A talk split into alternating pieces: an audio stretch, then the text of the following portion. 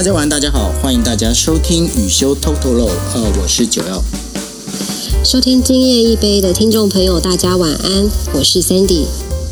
Hello，嗯，大家好，我是雨修。是，那呃，今天时间是二零二二年的六月二十二号。那呃，要跟大家讲的是，在每年的六月二十号呢，是所谓的世界人权日哦，把，世界难民日，对不起，我讲错，世界难民日。那世界难民日里头啊，这当中最近的话，因为俄罗斯入侵乌克兰的战争了、那然后我们就知道，这乌克兰呢已经有大量的难民哦，最逃到国外。那逃到国外之后呢，其实我们就可以发现一件事情：难民这件事情，现在好像距离我们并没有那么的远。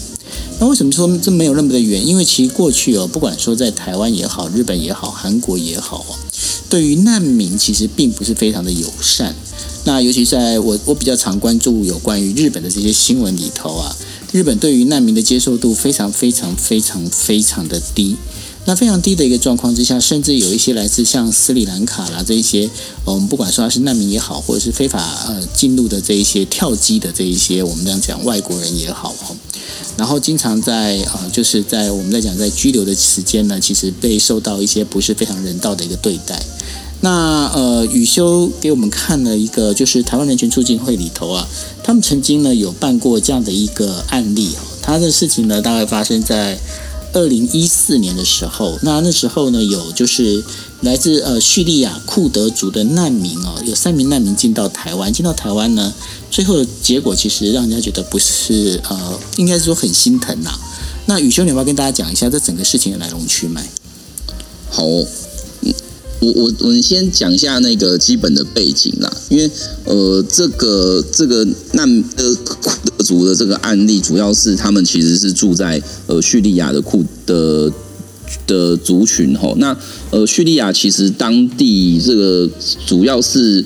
讲大呃主要是讲阿拉伯文，然后呢，这个他们是自己是一个民族嘛。那库德族其实，在很多国家其实都有，那像像土耳其啊，然后像伊拉克其实都有，但是他们有呃自己的这个呃这个诶、他们的信的那个宗教应该是。哎，我这忘忘忘记，应该是逊哎，不是呃，对，逊尼就就逊信那个伊斯兰的逊尼教是比较多的。那呃，此外就是他们的语言其实是用他们自己的的库德语，就是就是跟跟主流通常都跟当地主流国家的语言会不太一样，所以在不论是在土耳其或者是在伊拉克或者是在叙利亚，其实这些族群是蛮常被受到迫害的。那包含说，诶，他们的小孩如果出生的话，吼，不能。登记成就是不能用库德语登记，然后那个很多的一些广告招牌什么可能会被要求要用阿拉伯语来书写，怎么样？那甚至在二零一四之后，因为 ISIS 兴起嘛，然后呢就跟一些国家，包含叙利亚在内的国家就有讲说，诶，我帮你把这些库德族的人赶走。那赶走之后呢，你就把一些地分给我，然后我就跟你们一起就是共同自治这样子。那当时的叙利亚某程度是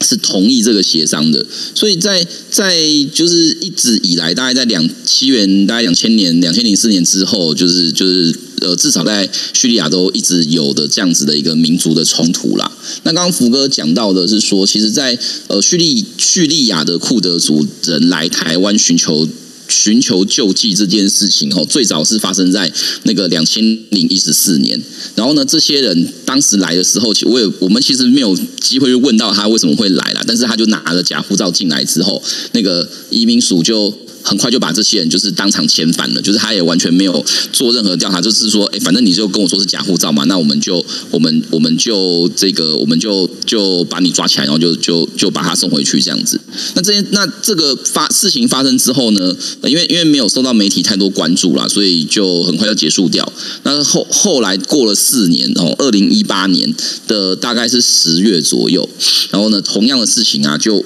完全的复制一遍，就是呃，我们一我们一八年的十月，当时有大概三位的库叙利亚库德族的民众吼，就从应该是从那个马来西亚转机来台湾，然后呢，转机来台湾的时候呢，拿假护照，那假拿拿假护照的话呢，就被我们海关发现。然后呢就这个呃变成是一个刑事犯罪嘛，因为他其实是伪造文书的问题，所以当事人就马上去马上就移送法办，就是走那个刑事的程序这样子，然后就就就开始就开始一个侦讯。可是大家可以想象哦，如果是叙利亚库德族，基本上他们大概外语能力呃可能原则上可能就是讲库德语，以及因为当地居住的关系，所以会讲少少的阿拉伯语。那在台湾这边的话，因为你不太可能找得到库德原意啦，所以就是找那个阿拉伯语的翻译。然后呢，去帮他们制作笔录这样子，结果整个整个案子从他们十月被发现拿假护照之后呢，那检察官大概一路的侦办到十二月，那就把当事人起诉了。然后呢，把当事人起诉之后呢，呃，其中一位当事人啊，就是辗转透过他的先生跟我们就是台湾。人权促进会有联络，那这个那这个联络其实当事人就是这个其中一位当事人这个先生，他其实英文也不是很好啦。然后呢，呃，这那那在跟我们联络的时候，就是讲说，反正就是说，哎，他们有三个族人在台湾被抓，然后呢，在法庭要接受审判，希望我们可以帮忙。就我们呃去了解之后，才发现说，整个法院在审理程序上其实是没有做任何的诉讼资源上的资源的，包含就是说，哎诶律师。然后呢，包含就是这个翻译的问题，那可能法院都都不是做的非常非常理想吼。那据我们后来的了解就是说，其实其实这个案这个告文书其实说实话不是什么太大的案子，可是因为你就是个语言完全不通的人，所以某程度给你一些诉讼上的资源是有必要的啦。这个在国际上大家大概也都认为说，外国人你不能够用一堆他听不懂的话对他进行审判，然后然后呢也不帮他找律师这样子。那当时好像是法院。帮他请的律师，他觉得就是完全没办法沟通，三个人觉得完全没办法沟沟通，所以所以后来是那个我们台全会联络，就是在台湾的法律辅助辅助基金会吼，去派律师去处理。那这个这个派律师刚好派的是我大学同学啦，然后所以他就从台北去桃园帮忙。那此外，呃，我们。的会内的工作人员其实也有去跟他们做一些互动，就是直接跑到看守所去看这这几位当事人。那那看当事人其实这个过程是蛮麻烦的，因为一方面是你没办法用呃你熟悉的语言跟他交谈，大概顶多就是找阿拉伯语的那翻译，或甚至是只能找其他的当事人，就是看能不能用非常简单的英文来。跟他沟通，因为对他们来讲，英文也不是他们的母语啊。对，也不是母语，而且那时候遇到的一个最大问题，是因为我们不是律师，就是当时会内的员工不是律师，所以通常那个看守所对于呃，就是这种一般接见的，我们俗称叫一般接见，他的管制很严。例如说，你只能跟他讲话，你不能够跟他用笔谈，就是你不能够写笔记给他。那那。呃，这个反正管管制很多，他就不像说我们如果是律师的话，我们去跟当事人讲话，其实管制其实就很小。然后那个当事人的意思就是，他就完全人生地不熟，然后也搞不清楚发生什么事，因为他们整个就是都不是很了解。那而且还被一直被要求要签很多文件，然后他最怕的其实是台湾政府直接把这些人送回。对，这是中文文件，就是全部都是全部都是中文的，就我们非常的体贴吼，就是希望就是他大家都觉得说，就是来台湾就要会中文这样子。然后他们当时最大的压力是他们很怕被送回叙利亚啦，因为送回叙利亚可能会有立即的生命危险，因为这个族群确实在叙利亚是很危险，而且他们当时出来就是要逃难的，尤其是所以回去。对，三位有两位是女性这样子。那后来，呃，在沟通完之后，法院就准备要开庭。那开庭其实我们的诉求很简单，就是好吧，我们既然都在台湾被抓了，那那我们也确实拿假护照嘛，也也被你们发现了，所以我们就当场要求，就是说，就是说，我们就认罪。然后呢，法院就。判我们有罪吧，但是我们希望能够直接转换成寻求难民庇护的程序，这样子。那这是这个是这个是当时当事人提出来的想法。可是法院的意思就是说，好啊，你要这样主张的话，那给你一天时间啦，你赶快把这些资料弄一弄。然后我的律师朋友就很崩溃啊。他刚接了这个案子，结果结果呢，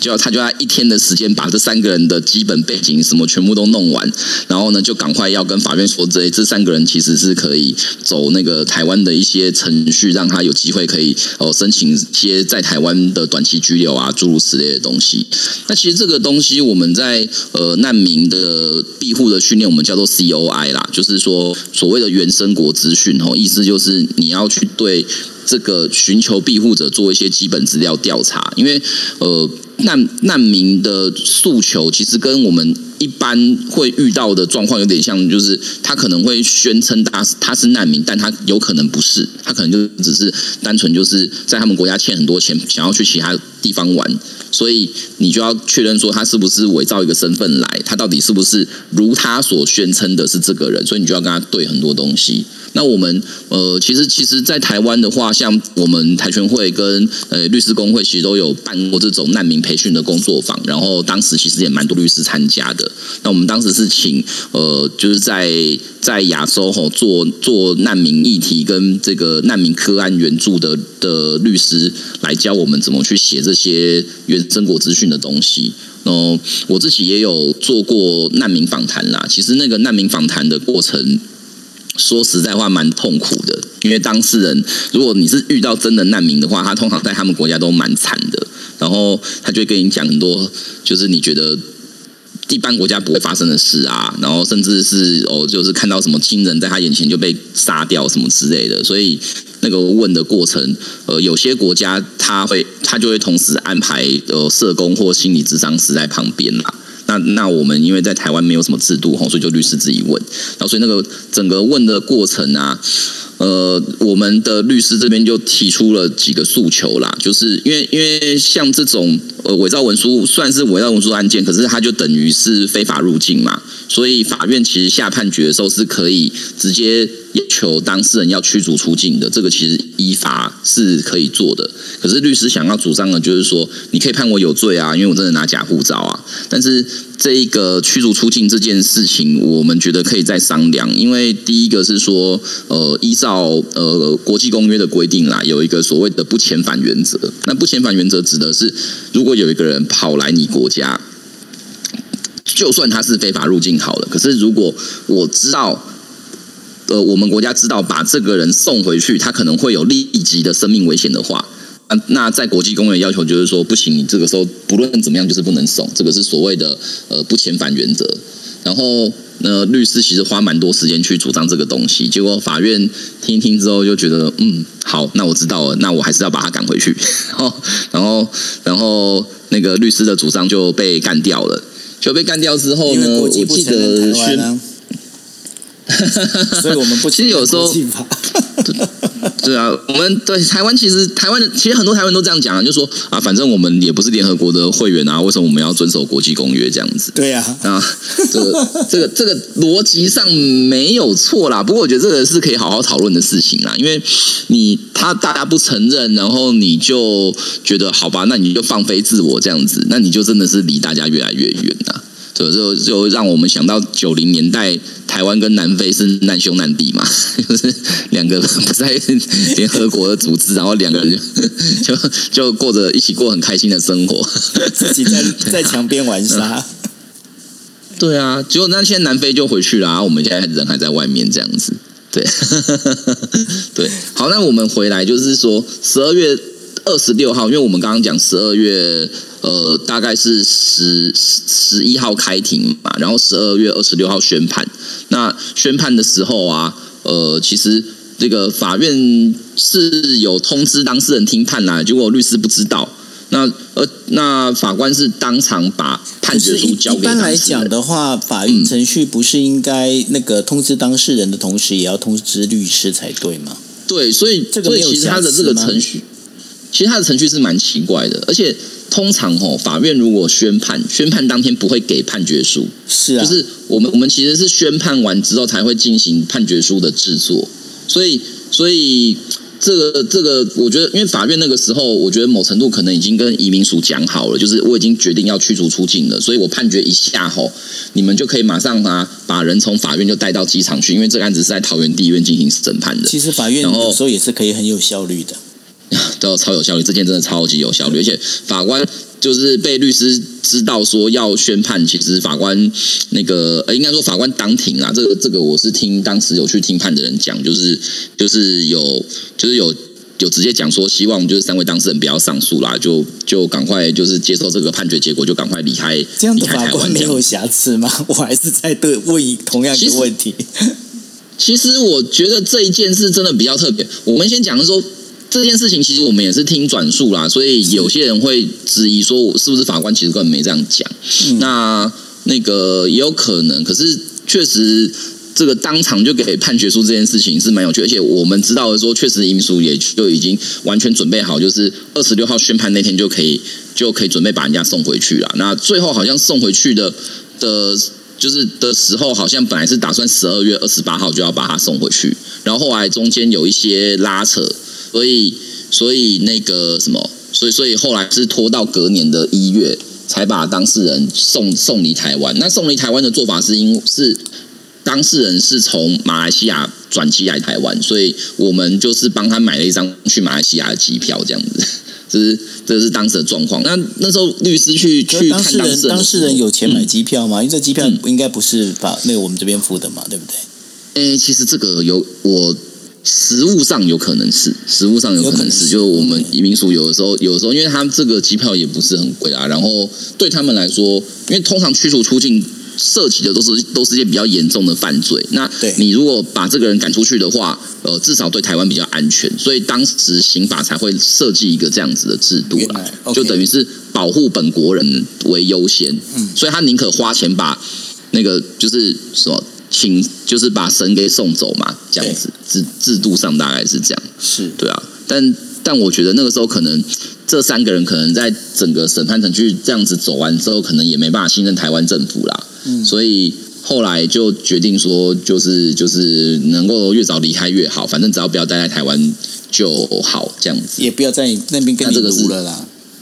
对啊，然后后来呃，就是就是整个过程都蛮蛮迅速的，甚至包含说好像有当事人的一些什么手机还是什么，还差点没有带离开台湾，是后来透过。透过口译人员就是帮忙转交这样子，这个这个整个过程就等于是说很旋风式的哦，十月来，然后被抓到，那十二月好判有罪之后呢，我也不想让你有上诉的机会，我就把人给赶走。那人赶走之后，反正你不要来台湾就好了，事情就结束了。这个大概是对啊，其实真的时间也没有离很久啊，那个二零一八年年底的事情而已啊。我那时候接到这个案子，其实那那时候我们我有被通知啊，就是说，哎，这个案子要准备打二审。我说好啊，那要因为因为因为律师，因为那个我的律师同学就说二审可能就需要更多律师，我就说好，那我们就一起处理这个案子。就我东西收一收，都已经要去看当事人，他跟我说，哎，我看你可以不用来了，他们已经没有打算要待在台湾，可能大概等一下就会出境了这样。那 就就后来我们就整个案子就在一个就是当事人没有机会在二审继续挑战的状况之下，就就整个就停掉了。是，对啊，这个大概是大概是对这个库德族的案子的一个过程啊。我想哦，在这个大家听到故事听到这里为止啊，大家一定就是觉得说，哦，那为什么要急着把库德族给赶走？那我简单讲一下库德族的背景。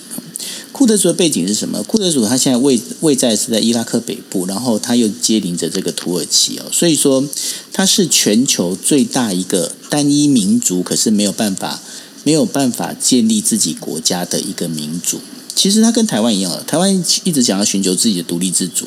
那库库德族他们本身也想要追追求自己的独立自主，可是呢，他们在过去哦，包括呃这个海山政权，到后来的伊斯兰国，到后来的土耳其哦，对于整个呃库德族的破坏其实非常的大。大家如果印象很深的话，应该会记得曾经有一张照片，就是难民的照片，有一个小小朋友三岁。然后呢，就整个浮躺，就是死在那个海边的那个那个照片，那个小孩其实就是库德族的小孩。那大家如果想要知道库德族更多的比较心酸的一些故事的话，其实可以看，可以去找一个二零零四年的一个电影啊，叫做《乌龟也会飞》，乌龟也会飞哦，你可以找到。那这当中其实有一点点属于半纪录片的一个方式。那所以呢，在这库德族里面，哦，OK，他们就是其实他们这个整个一个历史，这个这个种族的历史非常的心酸。那非常心酸的一个状况之下呢，那当然。这库德族呢，也造成了很多国际间哦，就是对于库德族的有些人是有些国家是包容库德族，然后可以接纳库德族，像是呃最近要加入那个北约组织的这个挪威跟瑞典，那他们呢其实就是非常包容库德族，然后他们也让库德族人能够在呃挪威跟瑞典取得所谓的这个居留的一个权利，但是挪威跟瑞典也因为这样的关系哦，跟土耳其闹得非常不愉快。那闹得非常不愉快一个状况之下呢，就造成了就是现在挪威跟瑞典说，咦，俄罗斯入侵乌克兰，所以呢，我们准备加入北约。那然后呢，土耳其说，嘿嘿，因为要加入北约有一个非常重要的一个就是准则，就是当一个国家要加入北约的时候，北约所有的同呃等于说成员国都必须要投同意票，全部哦。那所以土耳其就说，嘿嘿，老子就是不投同意票。那所以现在整个北约呃，就是挪威跟瑞典加入北威北约这件事情呢，就卡在土耳其要不要投票。那土耳其为什么不投票？就是因为库德族呢，跟让这个土耳其跟瑞典跟挪威处的不非常不开心。那讲了这么多故事，其实要把故事带回来，就是说为什么呢？其实包括我们刚才在后台的时候有跟呃，就是宇秀聊到啊。呃，台湾啦、韩国啦、日本啦，还有包括 Cindy 有提到英国，就是说对于 难民其实都非常的不友善。那呃，在全球的这个六月二十号的全球难民日的同时呢，呃，根据呃就是联合国难民呃难民呃难民机诶那是难民机构嘛吼，他的这个调查里头，全球的话现在那个吕秀我修正一下我在后台讲的数字，在全球呢现在目前已经有超过一亿的难民，那当中呢。多冒出来了六百多六百多万的难民，其实就是从乌克兰出来的。所以呢，呃，现在的全球难民数已经超过一亿啊。那超过一亿，其实呢，我为什么会对这个题目很有感的原因，是因为呢，就哦，我看到了，包括日本啊，日本对于难民也是非常的严苛。宇秀，为什么为什么各国对于难民这些这些制度都会那么的严格？这当中到底是什么原因呢？嗯，我觉。得啦，是我自己跟行政机关就是互动的经验是说，呃，第一个当然是一些社会资源分配的问题，因为大部分的难民其实逃出来的时候，他本身自己是没有经济能力的，他可能在他的原来的国家，他可能本来是过得不错，或者是在原来国家有一个还不错的工作，但是你到了一个新地方中，你人生地不熟，然后你可能语言也不会太好。所以，就算你有一些专业，你也不一定能够真的在你新来的国家有帮助。也就是说，这些人一开始可能都会成为一个社会的成本呐。那那对于呃一般人来讲，他就会觉得说，对啊，我们我们自己的资源都已经不够分配了，你还要去接纳外面这些摆明就是要来跟我分一杯羹的人。然后呢，第二个也是说，因为这些人在。这个人品素质上，其实你就没有办法跟一般移民一样，哈，可以去做一些掌握。因为我们也知道说，假设我今天要去移民去别的国家，我就一定要就是出示一些身份的证明嘛，就说什么良民证或者是我的存款有多少这样子。那这些人可能本来平常都过得不好，所以所以大家如果去看二零一五年的时候，很多人抨击就是梅克尔，就说就说你看你开放难民，结果德国自然就变差这样子。那这个可能是一个考量了。然后第那再来是台湾的话，我们跟机关在交涉的时候谈难民法的时候，他们比较在意的是比较是国安因素啦，就是他觉得这些难民跑来台湾，也不知道他是不是真的是难民啊，那也有可能是我们的比较对我们不友善的国家敌国啊，然后就叫一个人伪装成难民，然后就来渗透你这样子，所以所以在台湾要谈这件事情，它的复杂度就会更高啊，啊，这是这是我自己在看这些。国家的状况的时候的感觉啊，是哦。那台湾的话，呃，其实，在二零零五年的时候提出那个所谓的这个难民法的这样的一个草案哦，但是草案呃好像就卡在那个立法立法院就没有动。那没有动的原因当中，除了就是说呃，在讲的就是嗯，这属于国际间的这个对于难民之间的一个认定啊，这些东西其实都非常严格哦。另外还有一个，我觉得也是蛮重要的，其实。台湾的地位未定论，现在变成是那个像我，我就问你一个问题：像如果说从中国呃，像中国的香港啦、新疆啊，跑来台湾或法轮功到台湾来寻求政治庇护，他们算不算难民啊？对，这这个就是我，所以很多时候他定位会很麻烦。其实这也是刚刚福哥讲到，就是如果你去接纳难民的话，你其实等于就是跟另外一个国家表达了一个非常不友好的意向，因为因为例如说我去接纳好土耳其人，假设是土耳其来的人好了。那我的意思，那我们就等于是跟土耳其说，你看你们国家都乱搞，所以我们就找那被你赶出来的人。那所以这时候外交关系就就有一些问题。但这也是很有趣的事情，是因为台湾本身也没什么外交，然 后然后某程度其实我们没有，我们其实没有很怕得罪人的。那我也没什么人可以得罪。那对也对也没有人可以得罪，反正你跟他本来就没有邦交关系的话，那甚至他觉得你是中国一部分的话，其实你做什么他也。不能怎么样啊？这这这确实是在态度上来讲，我觉得台湾的状况很特别的一个地方啊。是，那你觉得？你觉得台湾？我们就回到我们的主题，你觉得台湾有必要有这个难民法吗？我自己觉得，其实我我的我们当然，因为这这个其实是台全会很多年以来都在倡议的东西。我自我自己当然在心态上会比较支持把这个东西给法制化了。那原因其实我觉得也不能说很多，那有有比较制度，有比较政策分析面的，也有比较情感面的。我先讲情感面的好了啊，情感面就是就是吼，就当你今天真的面对一个人，然后他遭受各种苦难跑来找你的时候，你要直接跟他说啊，抱歉哦，我真的什么都不能帮你。我觉得那句话是。蛮难说出口的啦，就是我们都，我觉得这个社会其实蛮常鼓励人做善事啊。可是我我们知道他有这个困难，然后我们也能够确认他有这个困难，结果我说，但是我们因为呃没有法律啊，没有制度哈，而且你又是外国人哦，所以你还是只能自生自灭。我我某程度在情感上不太能够接受这件事情啦。然后第二个就是说，呃，以目前像福哥刚刚讲到，其实真的全世界难民人数，我也没有想过，竟然有到一亿以上，那地球人口也才六七十亿而已啊，那就等于是，对就是六七十分之一啊。也就是以这个数字来看，你说台湾是一个海岛，但就真的会有人就是用这种转机跳机的方法，甚至是。冒着生命危险，就是就是买一个买一个浮筒，然后就这样飘过来。我我个人觉得这个状况不可能结束了。我不敢讲会会增加还减少，但是你说未来都不会有人跑跑来台湾寻求援助，这个东西我觉得是不可能的。所以在一直会有人来的状况之下，我们如果就是说，哎，抱抱歉哦，就是只有法，就我们都没有法律，我们都不能帮你，你们就给我回去。那那长期以来可能也。不是一个好的办法啦，所以所以在呃，那另外就是说，我觉得东西制度化，你才能够某程度的去解决一些问题。因为我们我们现在大家面对一些嗯来求助的人，目前的话哦，有些大部分的机关其实就是用呃一些特殊专案来处理啦。我有我们有听说过的，可能是呃他本来是要来台湾寻求协助。但是可能台湾政府跟他讲说，哎，我们这边能帮的很少了，我们但是我们可以协调你吼，就跑到一个愿意帮你的第三国，然后呢，让他就是搭搭可能船啊、飞机这样子，转运站就对了。对对对，我们就是一个我们就是一个中继站这样子。那 这这个这个呃，各详细的个案当然没办法讲的太清楚，可是会有这样的考量，所以我们过去都是用专案处理。可是这个专案，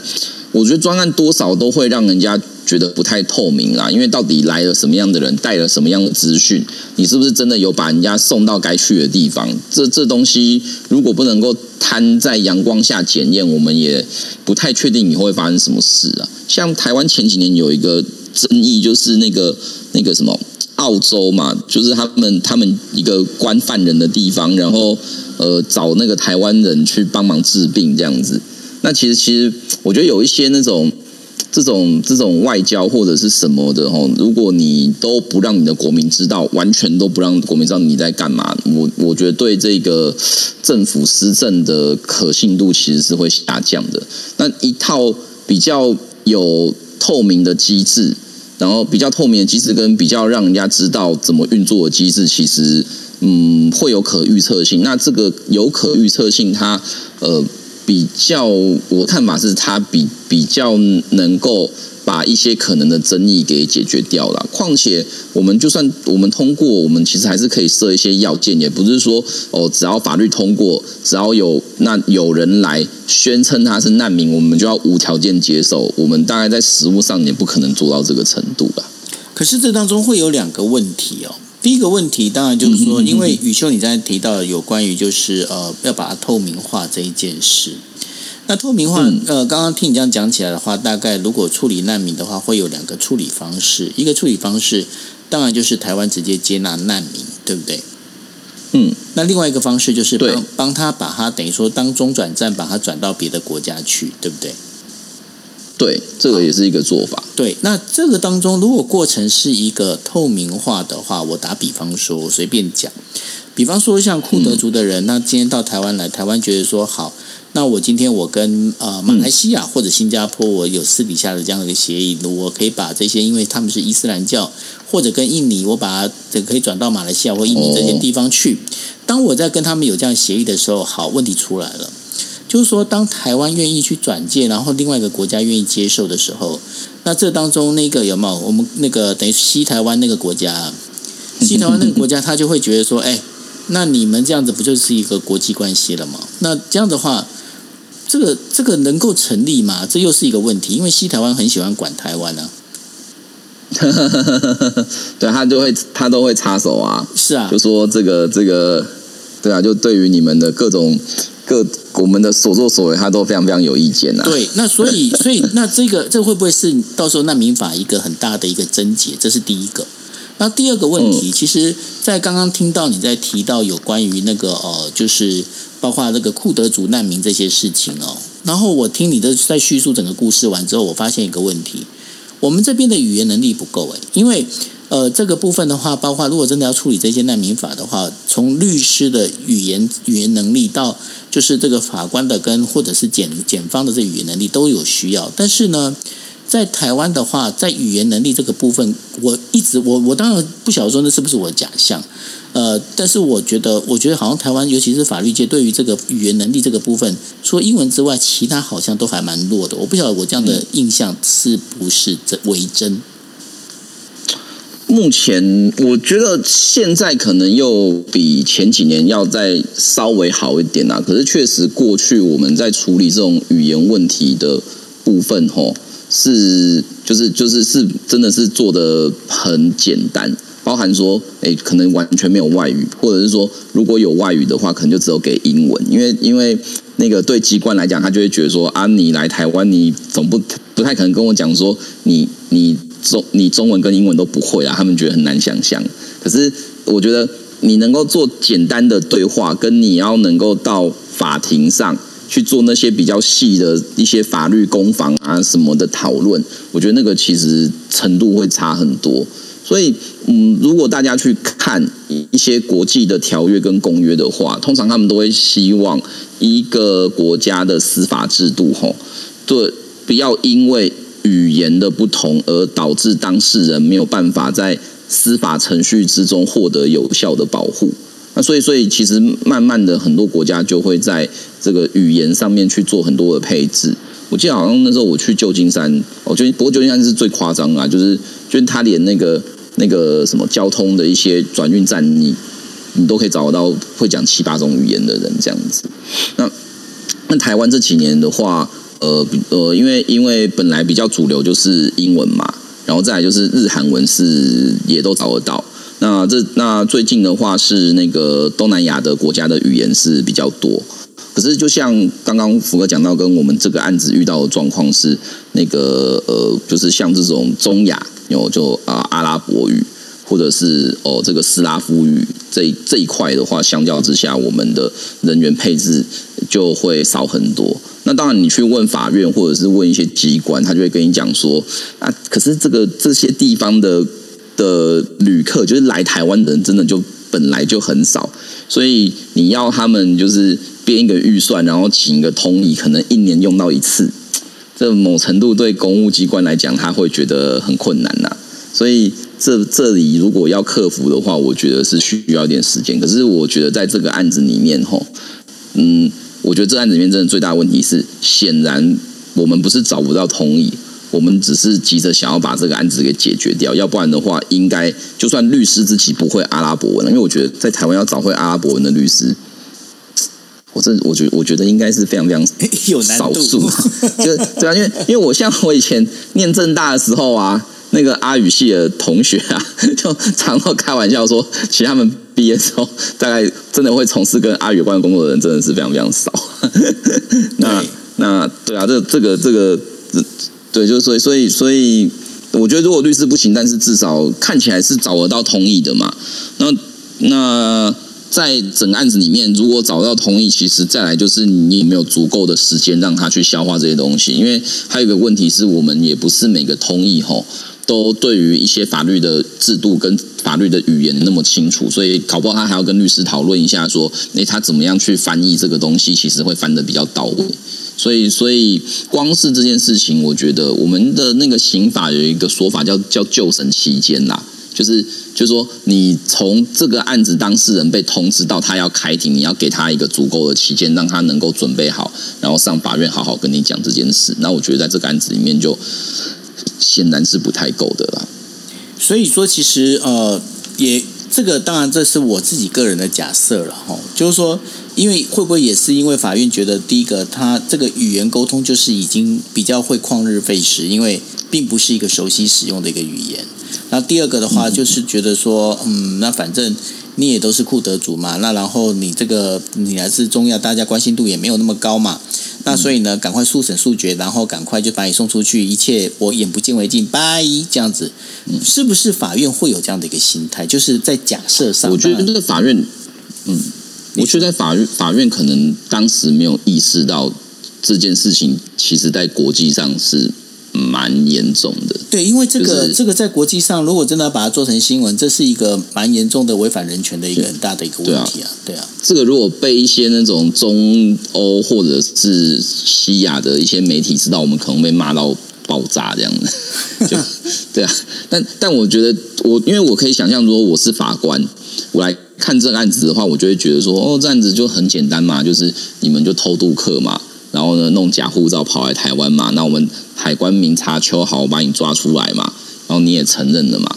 那这样子的话，事实很明确啊，那我就就你们也认罪了啊，你们也没有没有要讲什么，那我就赶快把这案子给结束掉就好了。我觉得他应该心里是这样想，所以那个律师去跟他讲说什么不遣返原则啊，或者是什么要给他时间什么，他觉得他就会觉得说啊，你干嘛要那么偏袒一个就是就是非法跑到台湾来的人呢？他们是外国人呢，我们你干嘛要就是对他们那么的友善这样子？这个这个，我觉得，我觉得可能在前面会有一些有点先入为主的状况了。不过你现在你现这在提到边其实我也觉得，嗯你说嗯，因为我说我觉得哈，这边有一个问题是，这个我们的行政机关其实在在一些 sense 上，我倒不觉得一定是移民署的问题，可是显然我们好像也都不太知道哦，原来那个叙利亚库德族是有这样子的一个事情。我我我自己可以想象啊，就是你走去走在路上，你问十个人就是库德族是什么，大概八个人讲不出来啊。哦，那个欢迎大家可以收听国际新闻 DJ Talk，我一定要打广告。对对，真的真的福哥节目要多听啊！真的但是所以我觉得搞不好那个移民署负责做这些的人，他其实也不太知道原来是有这些事情。所以当我们去跟他讲这些东西的时候，他会觉得说：“哎，你们是不是只是想要找个借口啊？然后然后只差没有讲说什么我是从瓦干达来的这样子，嗯就是就 就是所以所以所以这这反而会。”我觉得某程度会跟台湾对跟国际的一个 connections，就是我们本来就就没有什么太多的连接，其实也有点关系。所以每次就是大家讲那个国际观这件事啊，嗯，我都心里感触都很深，因为我就觉得说，我好像我知道的国际的事情，好像也不是社会很期待要知道的国际的事情这样子。不过，不过这个当中，其实啊，对其实这就是回到我刚刚其实我想要跟你问的一个问题哦，就是说台台全会呃台湾人权促进会做这件事情啊，这件事情，那然后很希望能够把这个我们在讲就是难民法的部分能够立法通过。那当然，这当中呃，就我站在一个我我就我我本身我是比较属于现实主义者哦，就是说做这件事情对台湾到底有没有好处？因为这相对的，就像你讲的一样，就是今天如果我们接纳这难民，我们先不管说他们是不是建呃会不会有任何其他的身份，或者像什么 spy family family 这样子，对不对？哈，不是这样子的一个状况。对，那。如果如果他们其实他们就是真的是被压迫，那比方说就像我们在讲说二零一八年的这一组呃三人的这个呃库德族难民，那当中有两名女性，那的确他们如果被遣返回库德族这个自治区的话，他们可能会遭受到强暴、轮暴，甚至会强迫让他们生小孩之类的这些事情会发生。那当然，这当然我们就一定要出手援救。但是对于在在做这些难民法的时候，对台湾真正。会有好处吗？还是这完完全全就是只是一个人道的一个救援而已？那如果是救人道救援的话，站在台湾目前的这样的一个立场，就是我们在讲的，台湾目前并没有受到国际那么多的一个支持啊，或者是友谊啊，或者是邦交啊这样的一个状况，台湾有必要这时候做这些事情吗？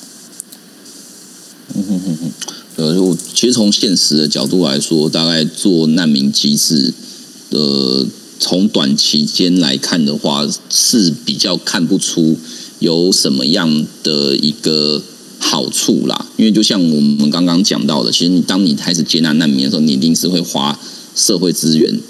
在这些难民身上，因为你必须要想办法让他跟这个社会的互动是好的。我们不一定能够期待他融入，因为大部分的人，包含我们做一些可能，例如说从新疆还是香港来的。一些这个寻求庇护的民众，吼，他就我们可能就是他们可能都会讲中文，但是但是大家生活习惯就是不一样，所以那个那个很多的互动什么，其实都真的要花很多时间。其实某程度这个摩擦一定会有一些社会成本跑出来。可是，嗯，我自己对这件事情的看法是，我我觉得我觉得有些投资啊，它就是一个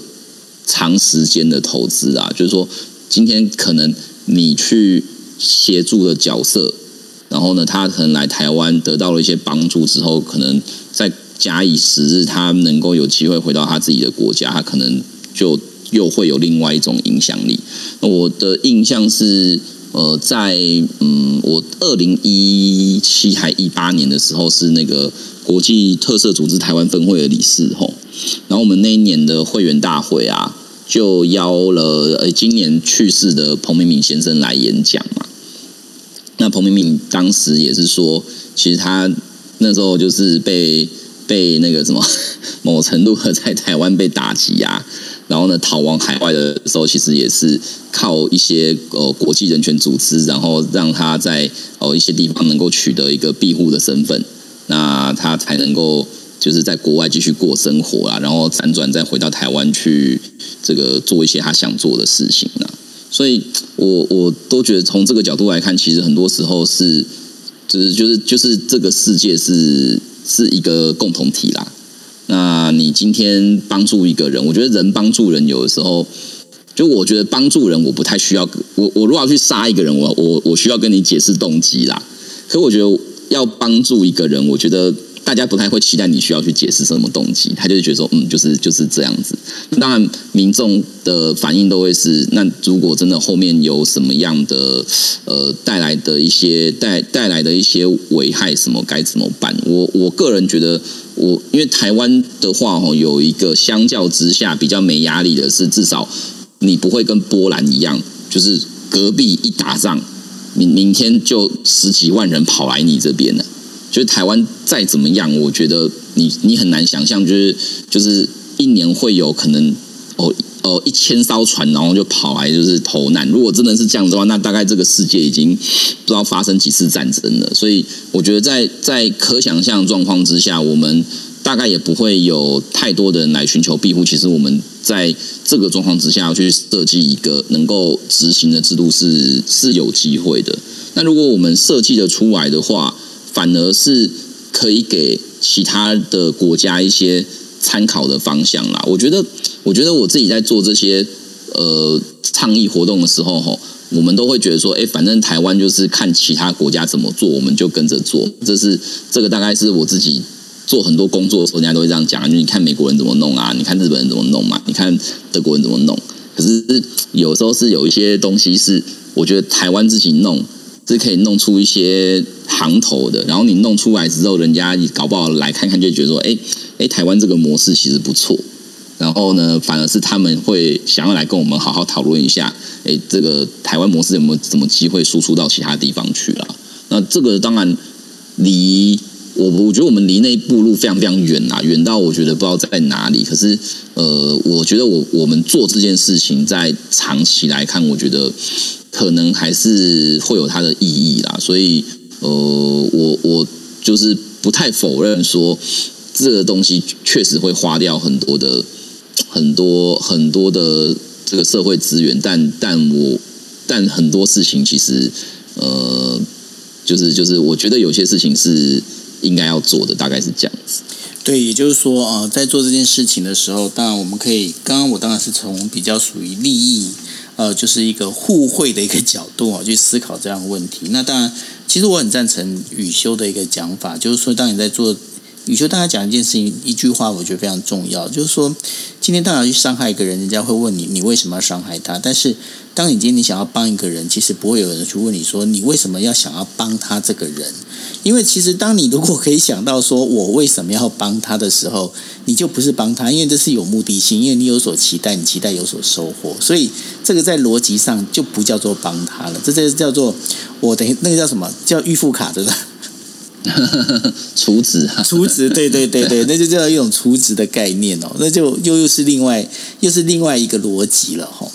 所以呢，呃，在这个呃，我们在讲说难民法这件事情上面，当然，我觉得难民法就像我刚才提到的，我也发现，就是你今天你要做难民法的话，不是单纯就只有用一个所谓的呃意志的一个意识的一个冲动就可以来做，因为它包括有旁边很多的周边的配套措施。打比方说，像通译，通译虽然说刚刚宇修有跟大家提到，就是说，哎，你今天其实台湾有很多，包括可能日韩啊，或者是呃，就是已经比较常用英文的这样的一个通译的一个呃这个角色，有这样语言的一个角色那阿拉伯语也可以找到通译，但是我自己做翻译，我也做即时翻译。其实我自己大家知道，要做翻译，你如果之前你没有把一些包括，如果我今天我要做法律的这个通译的话。我如果没把法律条文什么的都是看清楚的话，其实我会我北共，对不对？嗯，因为有很多时候，比方就就不要讲别的，今天我要把法律的这个要把中呃把那个所谓的那个北京话要讲成台语，其实我如果对法律不懂的话，有时候这个翻译都会翻错，不是吗？嗯，你觉得嘞？对啊，对啊，所以就。所以你不觉得这周边的设施其实有很多周边的配套，其实有很多必须要去也要一起做，等于说做 upgrade 嘛，吼。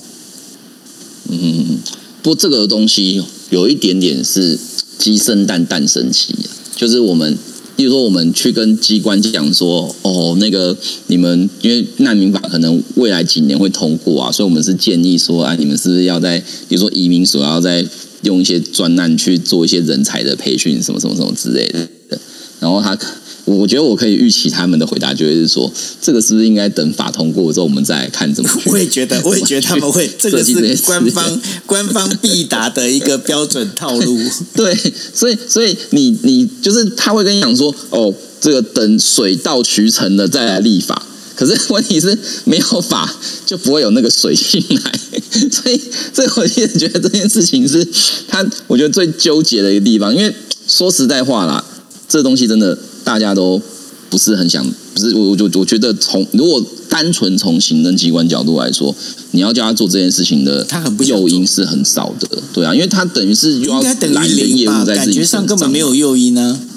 对啊，就那那我觉得都是负面的啊，就是那个那个诱因都是负的，哦，事情变多了，然后呢责任也变重了，然后可能还要再去。多懂很多东西，我才能够处理这些事情。那处理完之后呢？好像民众也不会特别感谢你，因为他们也不知道这到底是什么事。所以，那我我我觉得那个那个很多时候是，我我我我觉得这些议题我在沟通的时候，其实到最后都是一些呃价值观的相互交换啦。因为如果你本来对这件事情吼就没有那么认同啊，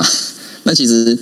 其实你再怎么跟他讲，他也会觉得说啊，反正你们就是要要做这个东西嘛。那那那个我我就是好，你要做我们就就就就形式上有个有一个流程这样就好了。就那实质上是不是能够真的做的那么好？我我自己觉得有点困难啦，我自己觉得有点困难。对啊，然后然后这个这个法律的话，在二零一六年七月十四号的时候，立法院第九届第一期第一会期的内政委员会、外内政委员会还有外交国防委员会的两次联席会议当中，已经提出来，然后提出来之后做了就是草案第二条规定主管机关为内政部，第三条规定适用对象为外国人无国籍者，但是呢，他把中国大陆港澳居民呢排除在外。那同时呢，这样法案到目前为止已经就没有没有人再把它排入第二跟呃二读跟三读的这个程序。那这当中，其实在这个叙述里头啊，宇修，你看他又把中国大陆跟港澳居民排除在外，你不觉得这也是、嗯这个未来这也会是一个蛮大的一个问题吗？嗯，目前的话，当时其实会排除，当然是一些就在国会做这个呃协商的时候，大家妥协之后的版本啦。呃，毕因为因为毕竟港澳就是陆港澳的状况，在政治上真的是很敏感啦。那我们常去拜会一些高层，他们都会说：，诶，那如果今天那个那个什么中国的中国派了两万个中国人来，就说他们是难民，那你要怎么办？是啊，是啊然后我。呃，不过不过我都会跟他讲说，我觉得他如果会派两万人，他就直接派军队来，他不会派两万个难民过来，他不知道派两万个难民过来，就是就是就是这种渗透这种事情，我觉得用难民的方法渗透，我是是我觉得最无厘头的做法。因为对你如果真的想要获得一些机密资讯，你要么就是扮成商人，你要么就是扮成一些政府官员，这种你要扮成难民，你那扮成难民，你会见得到国安会秘书长吗？我很怀疑啊。很难。对他只会见到我啊，见到我是可以干嘛？就是你可以请他吃大鸡排，对，我可以跟他吃东西，对，没错。然后，然后，那那那是，可是现在入港澳的话，我们因为因为实质上台湾的移民法规，除了入出国籍移民法之外，就是两岸条例跟港澳条例嘛。然后，两岸人民关系条例跟港澳条例其实是有一些。是是有处理一些呃，就是就是就是我们以前所谓的反共意识啊，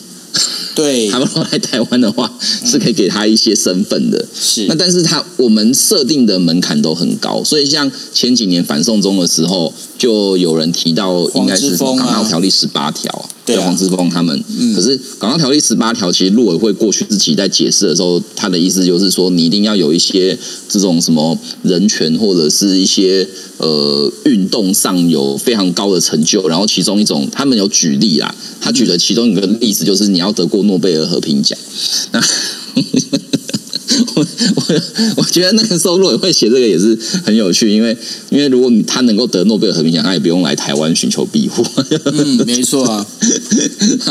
对啊，所以所以所以我像像在台湾比较有名的，像乌尔开西，是其实他也不是用那个那个两岸条例的一些规定规划，他最后其实是跟台湾人结婚嘛，对，对所以他是他是移情，他是移情，嗯所以我们我们就会说，如果你觉如果连乌尔凯西跟王丹这么具有指标性质的人，他也没办法在台湾用这个两岸关系条例申请拘留的话，我觉得我很难想象，嗯就是谁来可以来这边申请拘留。我的意思就是说，反而你如果要处理一些陆港澳人士的话，其实现在用其他规定是可以处理的，只是说这些规定其实在要件的解释上也是蛮严的。嗯，然后然后这这有有一条叙述有雨修的新闻呢，我刚刚瞄到了，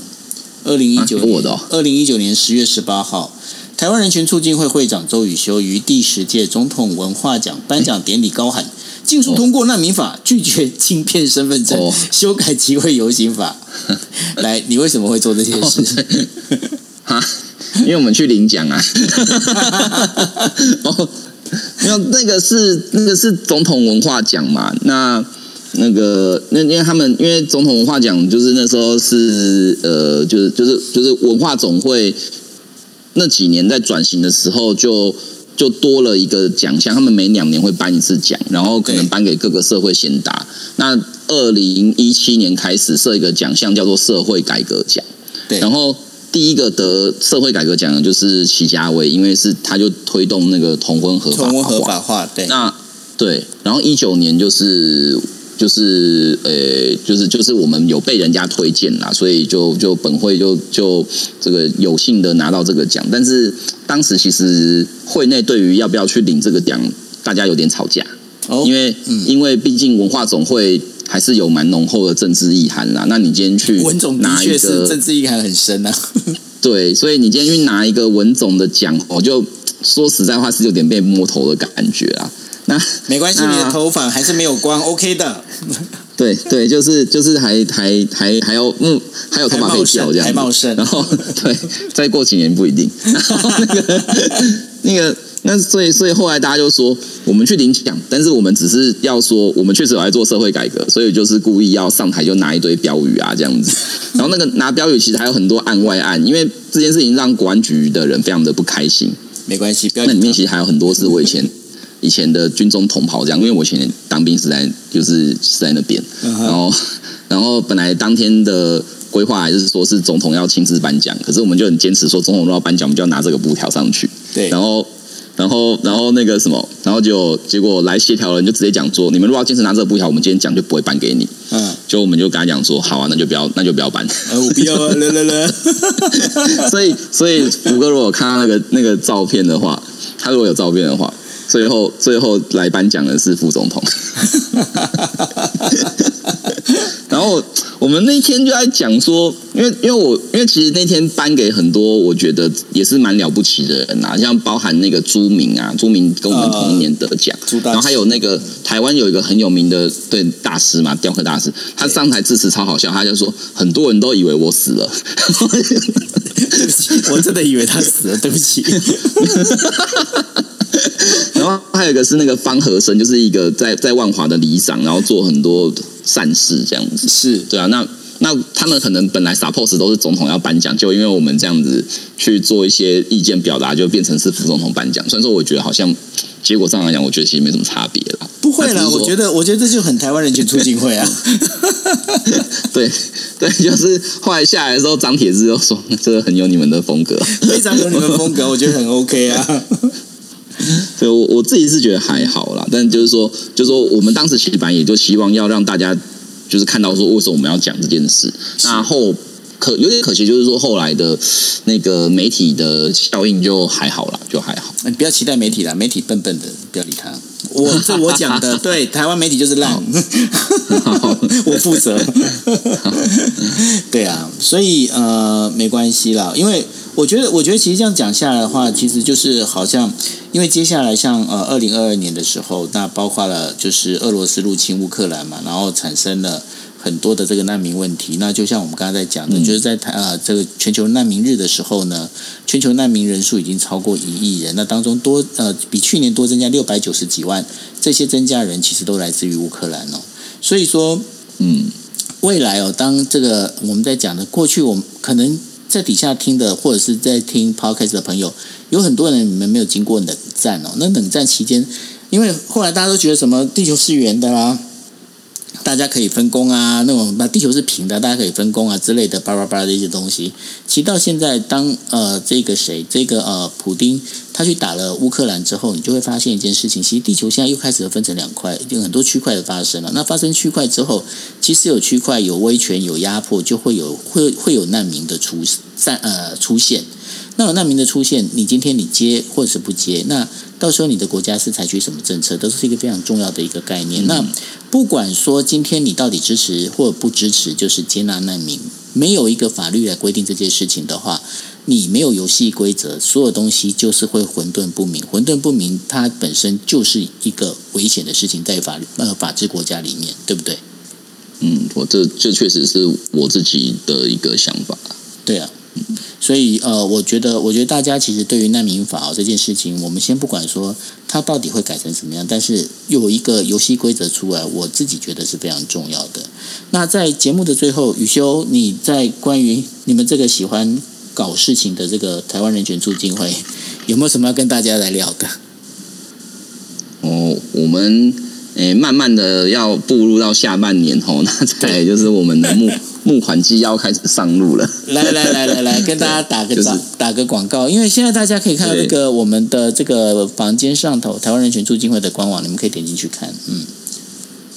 对，就是就是大家如果点的话，其实那个在在网站的右上角都会有一个捐款啦。然后我们大概在这个七八月之后，就会开始有各各个捐款的，就是就是募比较大大额的募款讯息就会出来。那包含说我们今年呃疫情看起来下半年会结缓，所以我们会有募款的餐会，大家可以就是买餐买餐券，然后来一起吃东西，或者说我们有一些呃专案。啊，就会希就会专款专用的专案，会希望大家能够支持。然后呢，也有也会卖一些哦纪念品啊。那当然有的时候会有一些画家会捐画给我们啦。嗯那这个价格会比较高一点哦。不过大家也是可以稍微的参考一下这样子，哎，我刚因为这个我刚刚看到你们那个第一页的那个什么，你们有一个那个呃绘本的这个活动，六月二十五号。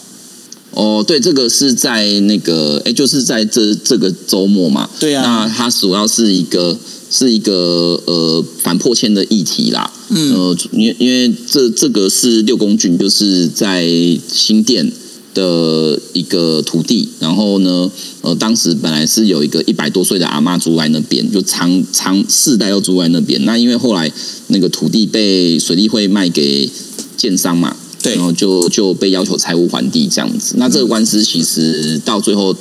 打到最后是输掉的啊、那阿嬷在前两年也过世了，嗯，但是我们是觉得说，就是在一个